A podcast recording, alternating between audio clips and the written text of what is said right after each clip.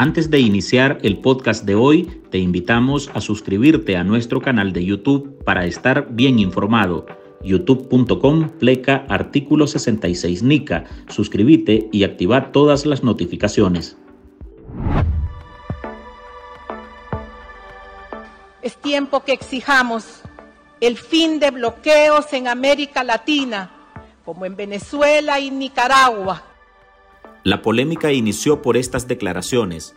La presidenta de Honduras, Xiomara Castro, afirmaba que Nicaragua era víctima de un bloqueo por parte de Estados Unidos. Incluía al país en el mismo bolsón de Cuba a través de una comparación sin fundamentos. Y algunos de ellos de lesa humanidad, como la aplicación injustamente contra el pueblo de Cuba, que ya dura más de seis décadas y sin ningún resultado positivo ni para quienes lo aplican. Contra la isla se impuso un embargo a todo el comercio desde hace 61 años, tras la orden dictada el 2 de febrero de 1962 por el entonces mandatario estadounidense John F. Kennedy, con el objetivo de derrocar al régimen de Fidel Castro. La presidenta hondureña, arropada por Miguel Díaz Canel, Nicolás Maduro y Daniel Ortega en la cumbre del Grupo de los 77 más China, celebrada en La Habana, Cuba, se envalentonó y se colocó como defensora de los tres regímenes autoritarios, mientras sus palabras resonaban en Nicaragua como una falsedad. Debemos asumir con firmeza la tarea de construir la paz, la transformación y el respeto a la autodeterminación de nuestros pueblos. Críticos a la dictadura Ortega Murillo cuestionaron a Castro y le sacaron a relucir que sus declaraciones son una mentira, ya que los números hablan por sí solos y ese país al que ella atribuye un bloqueo contra Nicaragua se ha consolidado como el principal socio comercial, aún a pesar del régimen de Managua. Solo en el 2022, Nicaragua vendió a Estados Unidos 5.728 millones de dólares, un 60.82% del total de sus exportaciones que entraron a ese país del que, a los ojos de Castro, ha impuesto un bloqueo contra el régimen dirigido por el caudillo sandinista. Hola, soy Álvaro Navarro y hoy en el podcast Ahora de Artículo 66 le presentamos Xiomara Castro desata polémica por aludir a un inexistente bloqueo económico en Nicaragua. Marlin Balmaceda consultó a opositores nicaragüenses, entre estos desnacionalizados, quienes dan su punto de vista sobre el discurso de la presidenta hondureña, quien nuevamente se destapó y se ubicó en la línea de defensa de los represores latinoamericanos. Una Xiomara Castro confundida y para algunos mentirosa. Esa fue la versión o la imagen que vendió la presidenta hondureña después de su participación en La Habana en la cumbre G77 y China. Sean todos cálidamente bienvenidos a Cuba, la tierra de José Martí, a quien debemos la hermosa idea de que patria es humanidad. La mandataria esposa del expresidente Manuel Zelaya usó la tribuna para denunciar un bloqueo contra Venezuela, Nicaragua y Cuba. Es tiempo que exijamos el fin de bloqueos en América Latina, como en Venezuela y Nicaragua. Pero ese bloqueo, en el caso de Nicaragua, no existe y por ello sus palabras generaron molestia entre los críticos a Daniel Ortega y Rosario Murillo, quienes afirman que Castro se muestra desinformada, como una aliada de dictadores y como propagadora de noticias falsas. Creo que Xiomara Castro demuestra un profundo desconocimiento de la realidad nicaragüense eh, y lo que está buscando es cómo proyectarse como una gran líder de izquierda, aunque sus orígenes son liberales, pues pero ella quiere demostrarse o presentarse a la comunidad internacional como una gran líder de izquierda eh, que defiende los posicionamientos tradicionales de, de, la llamada lucha contra las sanciones, contra los bloqueos, y porque también sabe que muy pronto ella podría eh, ser sancionada por una serie de aspectos vinculados a la gobernanza, eh, interna de su país. Hay que recordar que eh, Honduras tiene un proyecto autoritario que va buscando gran similitud con Ortega, entonces es una manera de curarse en salud ante algo que se le viene. Son las declaraciones del ex embajador de Nicaragua ante la Organización de Estados Americanos, Arturo Macfield, quien además cuestiona el autoritarismo que se viene desarrollando en Honduras con la asunción de Castro el 27 de enero de 2022. Su administración también apuesta por limitar la libertad de expresión y prensa en esa nación vecina.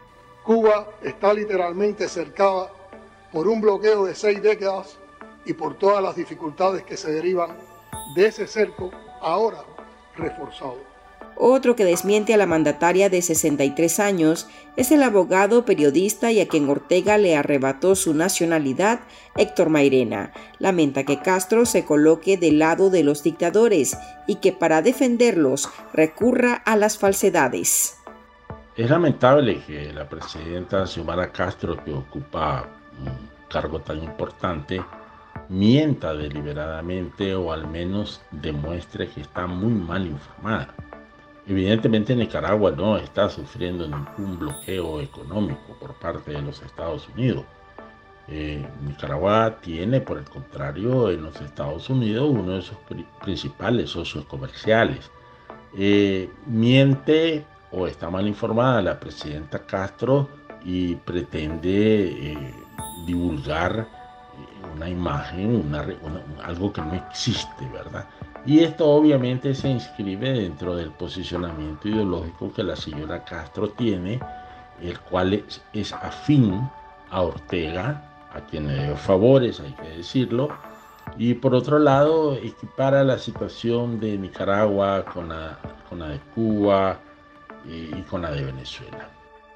Y efectivamente, el principal país receptor de productos nicaragüenses ha sido por años Estados Unidos, un mercado que percibe principalmente oro, carne bovina y café en el rubro oro entre enero y mayo de 2023. Según el informe del Banco Central, el país obtuvo 456.2 millones de dólares en ingresos por exportación de oro, superando así en el 12% los 400.9 millones registrados en ese mismo periodo pero de 2022.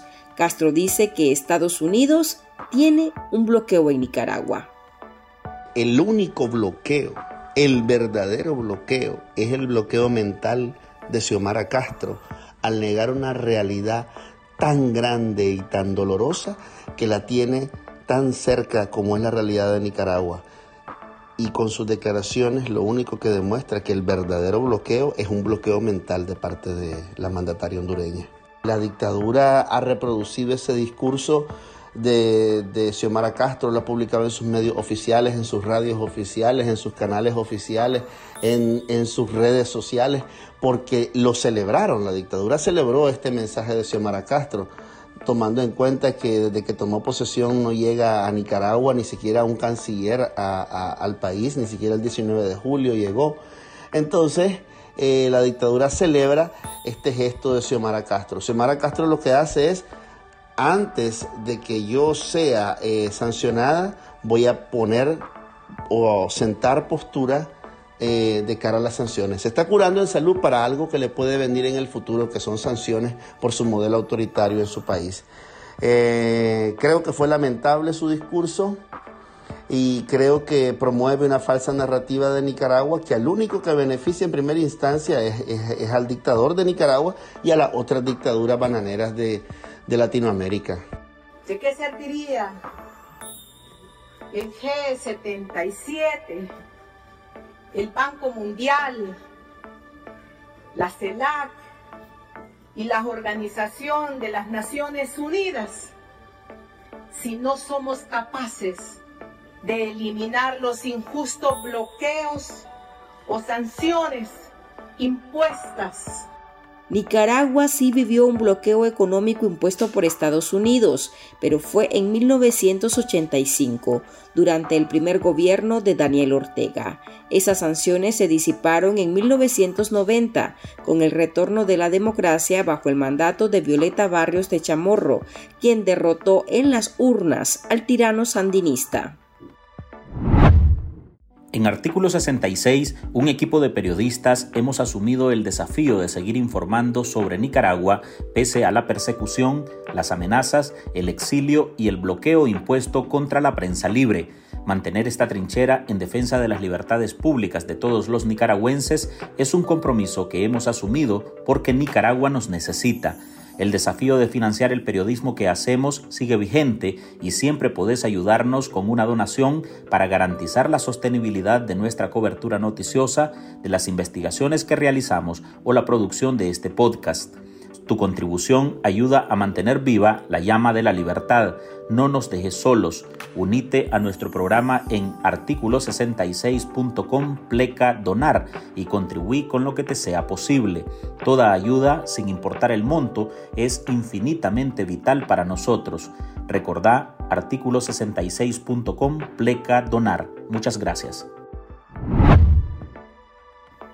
Actualmente la dictadura que tiene entronizado a Ortega desde 2007 ha sido sancionada tanto funcionarios como instituciones debido a la feroz represión desatada desde abril de 2018 contra la ciudadanía que salió a protestar contra la deriva autoritaria del Ejecutivo, molestia que fue silenciada con balas, muertes, exilio y cárcel, lo que ha producido un estado de terror en la nación.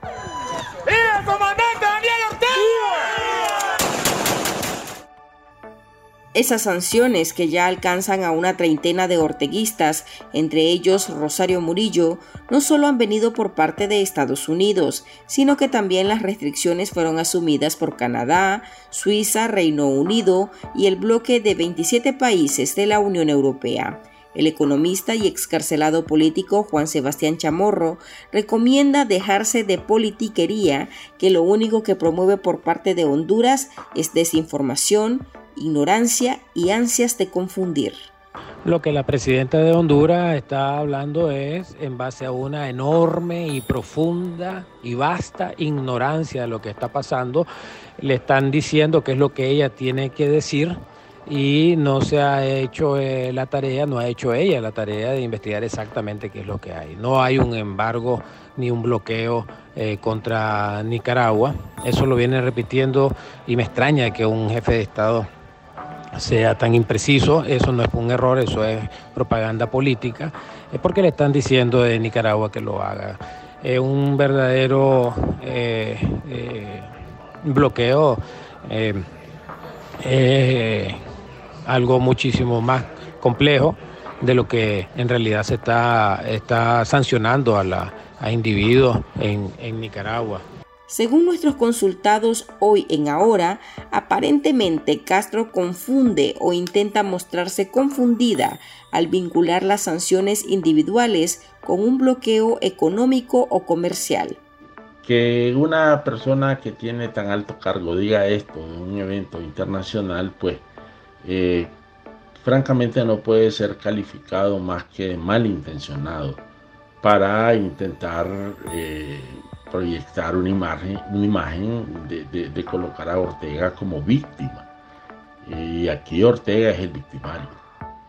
En cualquier caso, lo que ha hecho la comunidad internacional y no solamente los Estados Unidos es sancionar individualmente a personas vinculadas al orteguismo por corrupción, violación a los derechos humanos, fraude electoral y también individualmente a instituciones como la policía por su conducta represiva que ha sido manifiesta desde el año 2018.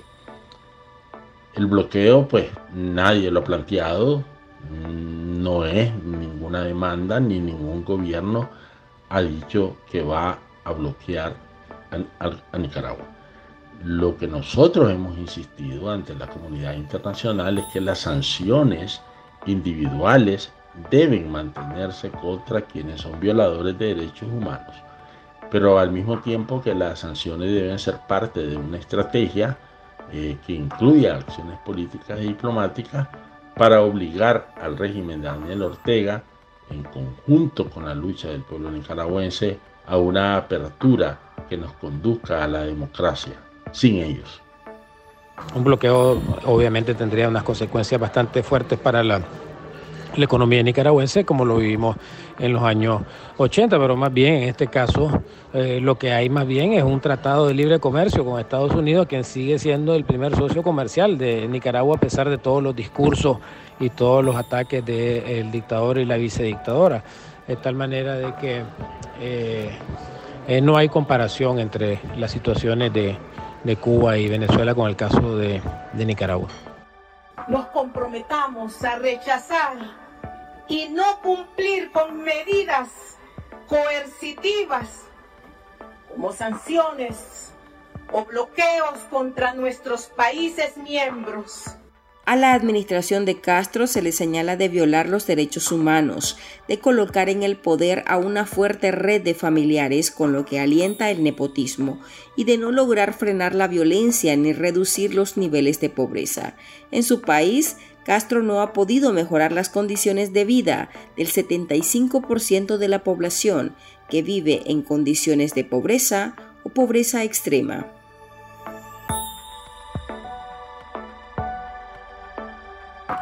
Hasta aquí llegamos con esta edición de nuestro podcast ahora de este lunes. Recuerde que usted puede sumarse a este programa a través de nuestra línea de donaciones para que podamos seguir ejerciendo el periodismo libre y defendiendo las libertades públicas. Puede dejar su contribución en www.articulo66.com pleca donar. Gracias por escucharnos.